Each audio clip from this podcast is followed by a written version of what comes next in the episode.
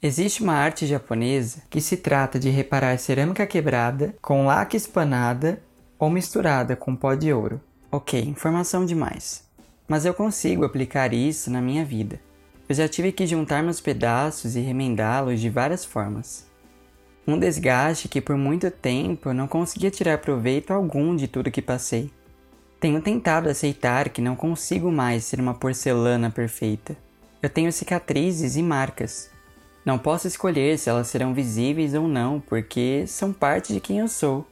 Se eu tenho que apresentá-las ao mundo, farei isso da forma mais bonita possível. Serei arte. Serei, em partes, ouro.